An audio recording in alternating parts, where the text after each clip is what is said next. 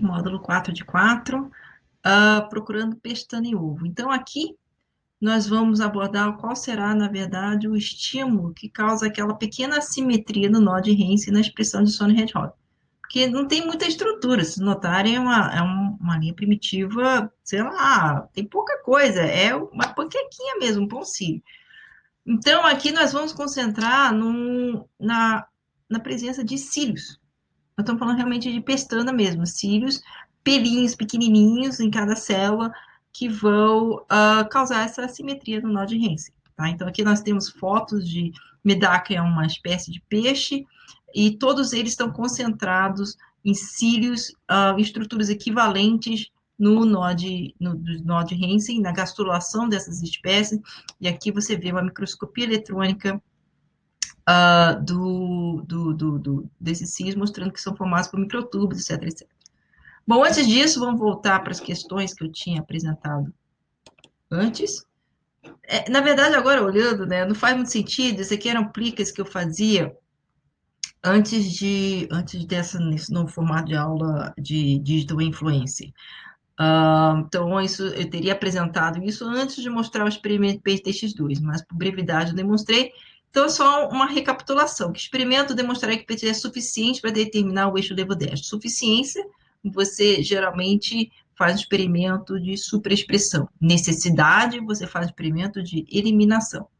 Uh, então, nesse caso que eles fizeram e mostraram que o PTX2 era suficiente para alterar o eixo levo-10, foi superexpressar PTX2 do lado direito, porque ele já está expresso do lado esquerdo. O outro, o resultado seria esperado do experimento PTG do lado direito, caso ele realmente tenha um papel no eixo levo-destro. Então, foi aquilo que eu expliquei para vocês. Quando você tem um sinal assimétrico, a partir para causar assimetria, a partir do momento que você torna esse sinal simétrico, é com o equivalente a você perder o sinal. Na perda de sinal, uh, e tendo só duas escolhas, o órgão ou, ou a estrutura ela desenvolve de forma aleatória. Então, nesse caso, nós teríamos 50% dos embriões com inversão de coração, o máximo que se consegue. Não se consegue 100%, porque, como eu disse, é aleatório. Vai para a esquerda, vai para a direita. Joga moedinha, só tem essas duas opções. Ou tem casos que o coração não se dobra. Falando, ah, como já falar, esquece. Meu, não vou seguir, tá? Então, para só ressaltar esse ponto. Vamos então voltar para os cílios. Uh, para tornar uma história curta, né? O que acontece é que eles começaram a explorar o que, que tipo de estruturas que pode ter e aqui é uma revisão que foi feita demonstrando que todos esses elementos equivalentes ao nó de Hansen, o nó primitivo da linha, da linha primitiva da gastrulação, têm a presença de cílios, são células que são ciliadas, tá? E aí fizeram, bom, então a hipótese seria, vamos dizer que essas, essas, essas, esses cílios são importantes para causar uma, um, uma distribuição assimétrica de elementos do lado esquerdo, do lado direito do nó, então, esse, esse experimento foi feito em, em, em embrião de, de, de, de, peixe. O que eles fizeram foi colocar partículas fluorescentes no, no, no, no, no nó de, no, nó de Hansen aqui. E aí vocês podem ver, que podem ver, vamos.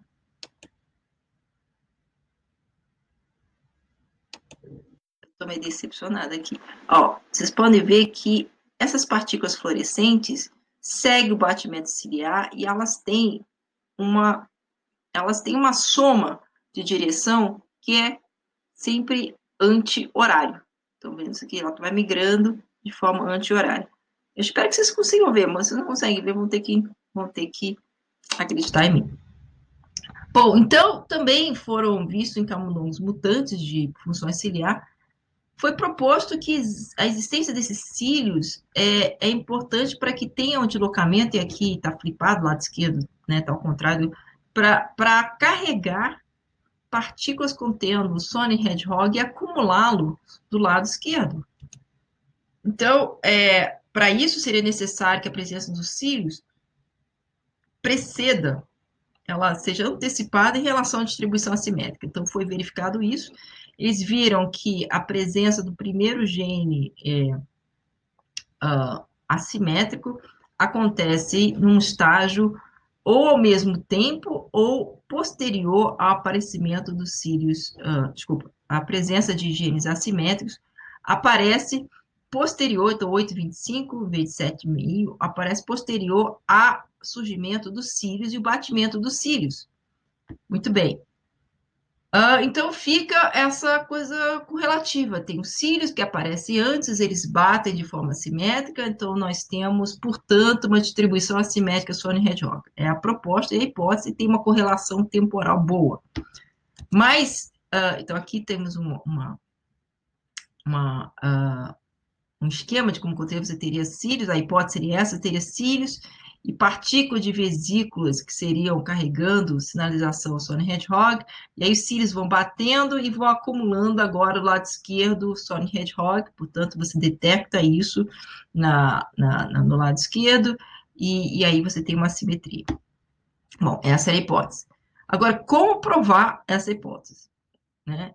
Uh, o que foi feito, eu acho esse experimento um dos experimentos, assim, incrivelmente difíceis de fazer, foi pegar o embrião de camundongo, esse era um grupo de japoneses que trabalhavam com o embrião de camundongo, o que eles fizeram foi fazer microcâmeras contendo, uh, contendo micros furos, né, em que você posiciona esse aqui um embrião de camundongo, embrião de camundongo gastulano, que é um titigo de nada, tem que ser dissecado com lupa.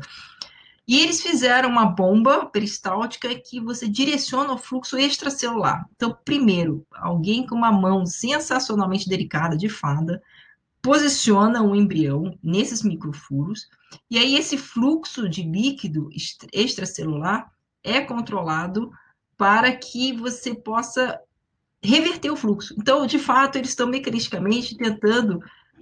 Olha, se o que causa simetria é esse fluxo, Vamos artificialmente colocar um fluxo contrário para compensar esse fluxo batido pelo Ciro e ver se isso altera o eixo de destro. Se você acha que o seu projeto de é ruim, tente fazer isso aqui, realmente é, é, é inimaginável. Então, eles fizeram dois tipos de fluxo. Um fluxo, o fluxo do nó é do direito para a esquerda, right to left. Então, eles vão fazer um fluxo peristáltico lento. Você imagina que se ligar esse negócio a 100%, o embrião sai voando. Então, tem um, um, né, um fluxo bem suave é, para em direção, isso aqui é o controle. O experimental seria na direção contrária. Então, a direção do fluxo uh, do fluxo do nó é da direita para a esquerda. Então, vamos colocar esse fluxo artificial extracelular ao contrário, cancelando, portanto, o fluxo do nó. E uh, o, o, final da história é que, de fato, eles conseguiram alterar o eixo levo-destro dessa forma. Tá? Uh, então, aqui nós temos a seguinte situação: nós temos P destes vamos agora de, de, de, começo até o final. Temos um batimento assimétrico de cílios, que vão sempre para o lado esquerdo, isso causa o acúmulo de Sony Hedgehog, que indiretamente nas vias moleculares vai acabar causando em cascata a expressão de nodo, que é um fator secretado, a via de sinalização de nodo diretamente ativa a transcrição PITX2 e a ausência de Sonic Hedgehog Noodle faz com que Snail apareça. Vale ressaltar que a presença de Noodle reprime a expressão de Snail do lado esquerdo. Tá? Então, existe um controle de feedback negativo entre os dois lados. Uh, agora, o que acontece que você fala, não, você está enrolando, e eu estou, porque nós não sabemos, na verdade, o que causa a direcionalidade dos cílios. Então, Existem várias publicações com bombas de próton, eu prefiro não apresentar porque eles ainda estão sendo avaliados e tem uma discussão muito grande em cima disso. Muito bem.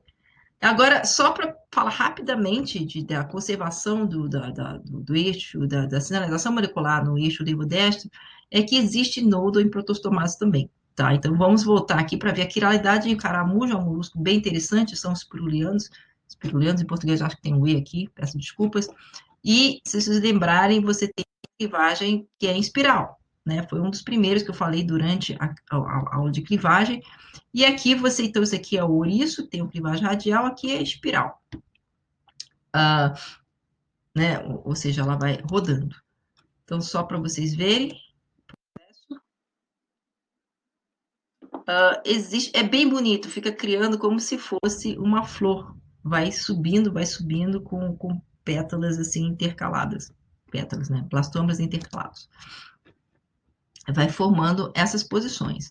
Bom, o que acontece é que essa, essa história é bem interessante. Uh, os caramujos existem, né? é uma espécie de caramujo, daqui a pouco já lembro o nome deles, que existem duas formas. Uma é ela, ela gira para o lado esquerdo, então, mesmo no, no começo da clivagem, ela gira para o lado esquerdo, né? Ou gira para o lado direito de forma anti-horária. E a posição relativa dos blastômeros é de, também é especular. Então, uma vai girar para o lado esquerdo, outro para o lado direito, e o resultado é que você tem nessa mesma espécie carapaças viradas para o direito ou para a esquerda, dextrógera ou sinistra. Uh, o que acontece é que isso causa, um, um, existe uma certa segregação em termos de, de, acasalamento, porque na hora de acasalar, as carapaças têm que, têm que ser da mesma direção para eles poderem encaixar as carapaças e, e, e prosseguir com a reprodução. Bom, e aí eles, esse paper, também novamente feito por, por um grupo japonês, interessantíssimo, eles estão associando, bom, existe uma quiralidade, ou seja, uma simetria, uma direção esquerda-direita, aqui, ó, a espécie, a Limnaea stagnalis, que você vê na primeira escrivagem. Ou seja, ao olhar as primeiras escrivagens, você já é capaz de dizer, olha, no futuro o adulto vai ter uma carapaça sinistra ou destrógena. Então, nesse sentido, a hipótese foi, é, provavelmente o estímulo uh, de o eixo levo-destro já começa no momento das clivagens, posicionamento das clivagens. E talvez a direção da clivagem seja importante para determinar essa quiralidade. Então, com essa hipótese, o que eles fizeram, então, novamente, assim, prêmio, não sei que tipo de prêmio, mas prêmio paciência para quem sentou e fez experimentos. Um, então, esse grupo, propondo isso, o que eles fizeram foi, durante o momento de crivagem, tinha uma pessoa, várias pessoas, não sei, sentadas com pequenos, pequenos, é, é, pequenos uh, bastõezinhos de, de, de, vidro, e aí o embrião dividia para o lado esquerdo, eles chegavam lá e empurravam para ele ir para o lado direito. Então, artificialmente, fazia com que entortasse para o lado oposto. Ou se o embrião dividia para o lado direito, você vai lá e tá, entorta para é, é assim, é um, é um tipo de, de, de, crueldade detalhada, com paciência, que chega a ser assustador. E o que eles concluíram foi quando eles interferem Então, se não interferissem, o que tem uma clivagem dextrógena, ela vai gerar uma, uma carapaça dextrógena. E com as vísceras também correspondentes dextrógenas. Mas se você chegar aí e empurrar um blastômero, assim, coisa, com essa paciência toda, eu, eu, eu, não lembro qual era o N deles, mas de qualquer forma, o N igual a 1 já é surpreendente. Quando você uh, gira esses blastômeros artificialmente, eles tomam um fenótipo sinistro, ou seja, oposto. Comprovando dessa forma que a posição dos blastômeros, se ela vai encaixar desse jeito ou vai encaixar do jeito contrário, durante o período de clivagem é extremamente importante para a determinação do eixo assimétrico. Uh, então, aqui estão as fotos para vocês verem. Nesse caso é o controle, ok? Tudo bem, normal. Uh, e aqui você tem o, o mesmo, mesma, mesmo, ele seria destrógeno, mas aí artificialmente sinistralizou, ou seja, virou ele com os bastõezinhos de vidro lá, e agora você tem um, um, uma carapaça, eu, eu, não consigo olhar, eu não sei interpretar a víscera, sinto muito. Então, eu olho para a carapaça, só você vê que a carapaça está invertida, certo? Provavelmente um indivíduo que passou a vida infeliz. Bom, aí vamos olhar em termos de gene, expressão de genes. Uh, e aqui, novamente, estão olhando, é nodal e PTX2, de novo. Então, aqui, embrião, controle, do lado, aí, novamente, como dizendo, é, é, nesse caso aqui é do lado direito o nodo IPTX, tá? Nós estamos falando de um invertebrado. Mas, de qualquer forma, mantém-se o princípio de que é uma expressão assimétrica em relação ao eixo levo, levo destro. E aí, no, no, no, embrião que foi artificialmente virado, né, quando você empurra os blastômeros, você vê que teve inversão de expressão de nodo PTX. Você fala, nossa, né? Onde eu coloco meus blastômeros faz diferença? Sim, faz diferença. Então, nesse sentido, para no, no curso do desenvolvimento normal, para esse animal, o padrão de clivagem inicial é extremamente importante, porque é, é, a questão de você vai ser, você vai ser canhoto ou destro, de uma certa forma. E, e, já, já abrindo a questão de que o canhoto e destro não tem nada a ver com alteração do eixo levo-destro uh, visceral ou o resto do corpo em humanos. Tá? Então, não quer dizer que uma pessoa canhota tem os órgãos invertidos, só para deixar isso bem claro para vocês, né? Aqui. Bom, então, mudando aqui, nas primeiras aulas, o que, que determina o plano de clivagem? É o fuso mitótico. E o que, que determina o fuso mitótico? O que, que, que rege o fuso? O fuso mitótico é um elemento citoesqueleto, certo? Então, esse slide aqui foi apresentado nas primeiras, nas primeiras aulas. E aí, uh, o que eles determinaram no final de uma série uh, de, de, de, de, trabalhos sobre esse, esse, esse espiruliano, que eles determinaram que existe um elemento maternal, ser depositado pela mãe, uh, de, de origem maternal, que regula a posição do citoesqueleto durante a clivagem. Então, se a mãe é, de um tipo vai colocar uma, uma proteína, é, um, iso, um iso, uma isoforma, um, um, um, homólogo da proteína, que vai posicionar o citoesqueleto de tal forma que a clivagem seja levógera ou dextrógera. Nesse sentido, então, uh, se, se sintetizarmos tudo, o que acontece, a quebra de simetria, o sinal de quebra de simetria nesses, nesses animais e em animais vertebrados, uh, vai causar uma assimetria de expressão gênica. Então, aqui, na verdade, é um slide complexo, mas só quero mostrar para vocês que aqui, nesse caso, a quebra de simetria é um elemento maternal que foi depositado e vai determinar a direção de clivagem aqui. Uh, a direção de clivagem vai, em comum efeito cascata, determinar a expressão assimétrica de genes do lado esquerdo, do lado direito, dependendo de, de, de, que, de, que, de que subpopulação essa, essa, esse, esse indivíduo é. E aqui no caso de vertebrados, nós também temos um evento de quebra de sinalização, que nós não sabemos exatamente o que é, mas que vai causar uma mudança de fluxo, ou vai determinar a mudança de fluxo de cílios no nó, do, do nó primitivo, na ponta da linha primitiva na gastrulação, e isso resulta numa expressão assimétrica de genes. Então, o que eu queria mostrar para vocês, fechando todos os eixos embrionários, então esse aqui é o último eixo embrionário, o que acontece, vocês vão notar que os planos corporais começam com esboço. Você começa com algo assim um pouquinho mais, uh, um pouquinho mais, mais rough, né? Um pouquinho mais uh, primitivo, né? Algo bem, bem um esboço mesmo, e esse esboço vai se reforçando, vai ser reforçado ao longo do desenvolvimento, de forma que ganhe detalhes. Então, o primeiro cabeça, membro, onde é que vai ficar? Lado esquerdo, lado direito, e depois, ó, lado esquerdo, vai ter que posicionar isso, e os detalhes vão entrando. Então, o primeiro passo, se você pensar, o embrião logo fertilizado, ovo logo fertilizado, é um, é um elemento simétrico. E a quebra da simetria é o primeiro passo para começar a ter esse efeito cascata, porque a partir do momento, adoro isso, isso aqui é umas coisas que é, dá um trabalho de fazer, mas é fascinante. Então, você começa com um, um, um, um gatilho inicial, que é uma quebra de simetria, esse gatilho vai ter o efeito cascata, que vai gerar consequências ao longo do caminho e vão se reforçando, certo? Então, agora vem o último slide. Nesse slide aqui, o que, que se pode dizer sobre genética quiralidade. Aqui nós temos um quadro em que temos em rosa a fêmea, a fêmea é desão, desão, então nós estamos falando dessa caramuja, caramuja, é, bom, ficou, e o macho é desinho, desinho, uh, e aqui é a prole resultante. Então, a prole resultante, nesse caso aqui, vai girar para a direita, né, o casco, aqui, nesse caso, vai girar para a esquerda, e aqui vai virar para a direita. Gostaria que vocês pensassem um pouco sobre a genética dessa quiralidade.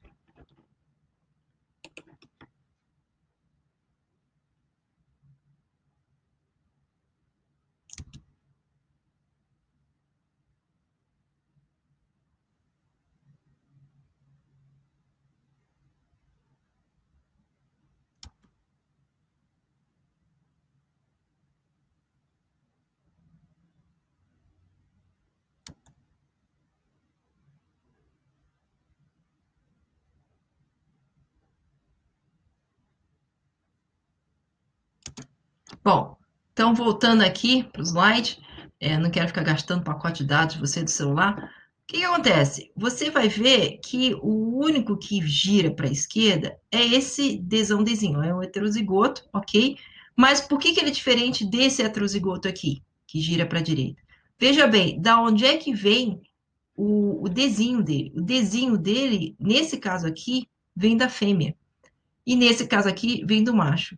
Então, claramente, da onde você herda, da onde que o, que o caramujinho vai herdar o alelo Dzinho, vai determinar a quiralidade dele. E aí, novamente, volto para aquela situação que eu explico. É um elemento maternal que é depositado no ovócito para é, reger a direção da, do plano de clivagem, modulando a posição do citosqueleto. Então, se a fêmea é desão-desão, que vira, ela, ela é uma que gira para a direita, ela vai depositar elementos que vai fazer com que o, o, o filhote, o filhote, gente, estou começando a ficar sentimental, que o embrião tenha a plano de clivagem que gire para a direita. Se ela for levógera, desinho, desinho, uh, ela vai depositar elementos citoesqueleto que vai fazer com que gire para a esquerda. Então, é um, é um giro para a direita, é dominante de forma dependente do sexo parental. Na verdade, eu nem informei se isso aqui é dextrógeno ou levógeno, porque realmente eu queria que vocês pensassem e analisassem nessa... Nesse, não tem muito desenvolvimento, é mais uma, uma pergunta de genética. Bom, gente, então é isso. Vou depositar isso no site e seja o que Deus quiser.